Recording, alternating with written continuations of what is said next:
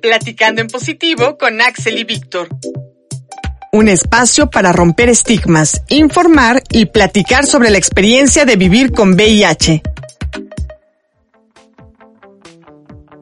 Hola Radio Escuchas, ¿cómo están? Nuevamente bienvenidos a Platicando en Positivo. Yo soy Axel Bautista y estoy muy contento de tenerlos nuevamente del otro lado de la radio.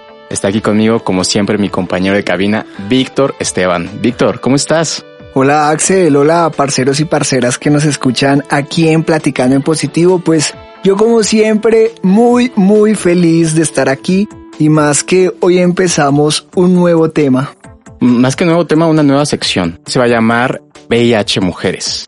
Y bueno, ahorita nos vas a decirte una pequeña introducción que a mí me parece muy importante, pero te quiero presentar antes a las invitadas que tenemos aquí, que son unas invitadas de lujo.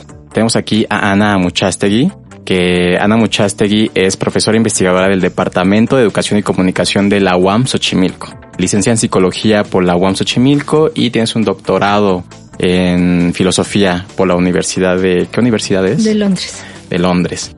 Bueno, Ana Muchastegui, ¿cómo estás? Bienvenida. Muy bien, muy contenta y gracias por invitarnos. Y también tenemos aquí a Leti, es coordinadora del grupo Jansin, que es un grupo de acompañamiento de pares de mujeres que viven con VIH. Es un grupo que está trabajando entre el Capacit de Oaxaca, el de Cuernavaca, eh, la clínica especializada en VIH del Instituto de, de Nutrición. Y estamos iniciando en Chiapas. Ah, perfecto. Leti, ¿cómo estás? Bienvenida. Muy bien, muchas gracias y muy contenta de que me hayan invitado. Un placer es el nuestro. Gracias. Pues muchas gracias y bienvenidas. Pero yo antes de empezar esta entrevista y esta plática tan amena que tenemos hoy, pues quiero decir algo y es que existe un discurso hegemónico sobre el VIH a nivel mundial, como si el VIH solo abordara la situación de los hombres gays. Y si bien en los últimos años otras poblaciones que también son afectadas por el VIH han alzado su voz para que sean tenidas en cuenta, creo que es importante hoy en día y por eso estamos haciendo esta nueva sección, darle la voz a las mujeres que viven con VIH. Y sobre todo porque, como lo habíamos hablado desde el principio, el VIH es un universo gigante. Pues en ese universo, claro que están las mujeres. Bienvenidas. Me gustaría saber un poco, profesora Ana, cómo es la situación de las mujeres aquí en México que viven con VIH. Es un tema importantísimo que no ha sido escuchado suficientemente creemos que ahora empieza a ser más tomado en cuenta en su especificidad, pero aproximadamente entre el 20 y el 25% de las personas que viven con VIH en este país son mujeres.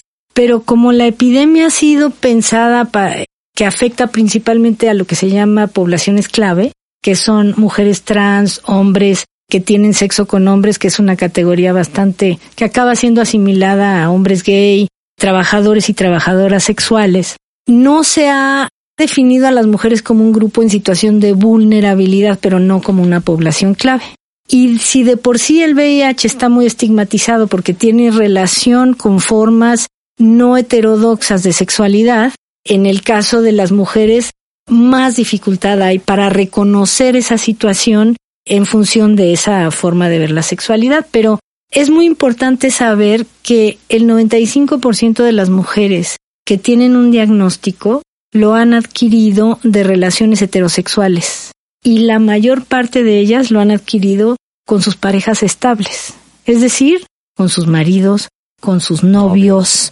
Claro que muchas mujeres tienen múltiples parejas sexuales, por supuesto que sí, pero la mayor parte de las mujeres en este momento que tienen VIH lo han adquirido con sus parejas estables. Se piensa que esto es una, entre comillas, enfermedad de homosexuales y de prostitutas. Todo esto entre comillas, que son términos que acaban siendo muy eh, discriminativos.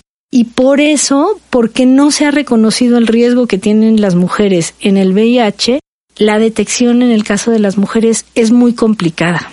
Las mujeres casadas, como no se les piensa como mujeres con múltiples parejas o con prácticas de riesgo, porque están casadas, entonces no se ofrece la prueba. Y lo que encontramos es que sí, a pesar de que hay un, un programa bastante con mucho impulso para detectar a las mujeres embarazadas, las mujeres que no están embarazadas y que tienen VIH llegan con mucha frecuencia con diagnósticos tardíos, hasta que tienen síntomas asociados del VIH, al VIH, hasta que los maridos tienen síntomas o los hijos. ¿Por qué? Porque esta sociedad está enamorada de la idea del matrimonio y está enamorada de la idea ilusoria de que el matrimonio es igual a monogamia. Y en el caso de las mujeres, ser monógamas no garantiza la prevención del VIH, porque muchos de los hombres con quienes ellas viven o conviven o tienen parejas sexuales no comparten esa idea de la monogamia.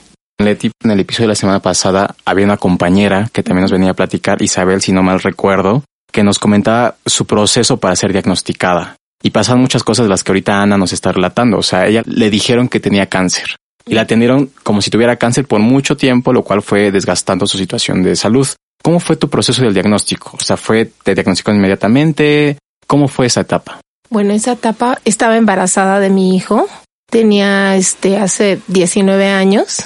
Tenía siete meses de embarazo y llegó mi esposo, o sea, ya estábamos separados y me dijo que me fuera a hacer la prueba de VIH porque él había salido, este, con el diagnóstico. Entonces yo le dije que pues, o sea, que no me dijera eso, que si no me quería ayudar con la mantención de mis hijos, pues, o sea, que no buscar ese pretexto, ¿no? Y me dijo, no, no, no, es de verdad, sí necesito que te lo vayas a hacer. Me lo hice y pues salió positivo. Entonces, pues ya se imaginarán, en ese momento, pues no tuve el momento, no tuve como tiempo de procesarlo, porque pues, o sea, estás embarazada y, o sea, ya vas a dar a luz casi, y, o sea, ya sé a dónde corro, este, qué tengo que hacer. Entonces, pues pensé en ese momento, pues primero está la vida del bebé, ¿no? O sea, este, pero te encuentras a algo desconocido porque pues es algo que no conoces, es algo que nunca piensas que te va a pasar a ti, ¿no? O a cualquier otra persona de tu familia. Llego a una asociación que se llama la Orden de Malta, me ayuda para que entre a perinatología. Entonces me hicieron la prueba porque pues lógico, aunque yo llevaba la prueba positiva, pues te tienen que hacer la prueba, ¿no? Ya era un embarazo pues muy adelantado. Lo cual, o sea, pues ellos como que no se querían hacer, este, comprometerse porque era, decían ellos que era un, era algo que estaban haciendo de piloto, como un, este, uno, como una investigación, ¿no? Entonces, pues yo les dije que pues que yo ya no tenía nada más que perder, que si igual que me ayudaran. De alguna manera ya estaba consciente de que iban a hacer con el diagnóstico, ¿no? y te quedas pensando, bueno, en mí, en mí, en mí, yo me quedé pensando, ¿y cómo va a ser después de que nazca? O sea, lo tengo que aislar, ¿cómo le tengo que dar de comer? ¿Cómo tenemos que comer? O sea, porque en ese momento se te vienen tantas emociones encontradas, o sea, y a la vez, o sea, como, pues preguntándote qué sigue, ¿no? Fíjate que yo te escucho y siento que estás más preocupada por lo que le iba a pasar a tu bebé que por lo que te iba a pasar a ti. Sí, y aparte pues también pensando en que tenía otro hijo, ¿no? O sea, y que qué iba a pasar, ¿no? Con mis hijos. Pero ese que iba a pasar es porque el sentimiento que tenías o, o la idea que tenías sobre la enfermedad, ¿cuál era? Pensando que te ibas a morir. O sea, porque aunque te decían es que no es sinónimo de muerte, pero te lo decían, ¿no? Pero quien lo estaba trayendo eras tú y como no tenías la experiencia ni conocías a otras personas que tuvieran el diagnóstico, ¿cómo te garantizaba que no te ibas a morir, no? Entonces te da miedo, es un miedo que tienes.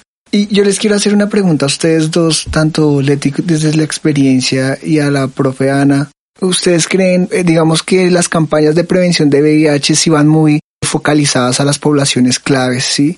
Y aún así, nosotros cuando eh, conocemos chicos recién diagnosticados, chicos homosexuales, siempre tienen una vaga información sobre el VIH y siempre es lo mismo, o sea, esa idea que se ha tratado de borrar desde hace tiempo de que no es igual a muerte, de que no hay que sentir miedo. Si ustedes creen que las mujeres tuvieran mayor información sobre eso, esa relación con la enfermedad, con el virus, cambiaría? Por el, no sé, es una pregunta que siempre me ha surgido. Hay que meternos en Honduras porque como así se ha construido el VIH, las mujeres no tienen conciencia de que pueden estar en riesgo porque supuestamente el matrimonio protege, ¿no? Del VIH en el sentido de la monogamia, pero está muy claro que en este país y en muchos otros, muchos hombres tienen relaciones extramaritales simplemente porque estructuralmente, socialmente estamos organizados de manera que eso se puede, y muchas de esas relaciones son con otros hombres pero ellos no pueden asumir el deseo homoerótico que tienen y por lo tanto no pueden prevenir una relación ocasional con otros hombres, ¿sí? Y menos entonces si adquieren el diagnóstico, lo comunican. El caso de Leti, tuvo suerte Leti.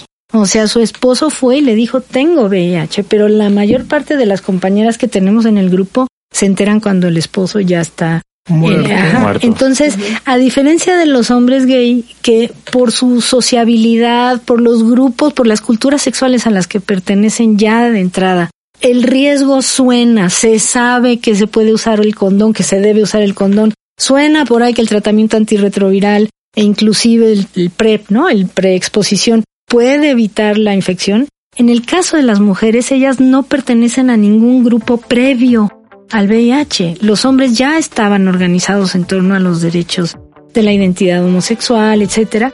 Las mujeres el VIH las encuentra en casa, absolutamente solas. Y aparte yo les he preguntado, he sondeado a veces así como preguntando, ¿ya te hiciste el papá Nicolau? Oye, ¿y ya te hiciste la prueba de VIH a, a dos que tres? Y me dicen, no, es que eso da mucho miedo y hasta se persinan, ¿no?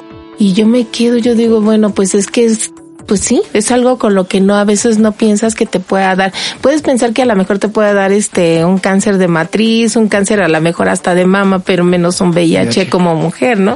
Pues bueno, este episodio se está cerrando porque el tiempo se nos termina. Pero para que ustedes sigan aquí escuchándonos, el próximo miércoles estaremos con Leti y con la profesora Ana para continuar hablando sobre este tema. Recuerden seguirnos en todas nuestras redes sociales, arroba platicando en positivo. Ya estamos en formato podcast en Spotify, Apple Podcast y iBooks. Hasta la próxima. Te esperamos en la siguiente emisión, Platicando en Positivo con Axel y Víctor. Un espacio para romper estigmas, informar y platicar sobre la experiencia de vivir con VIH.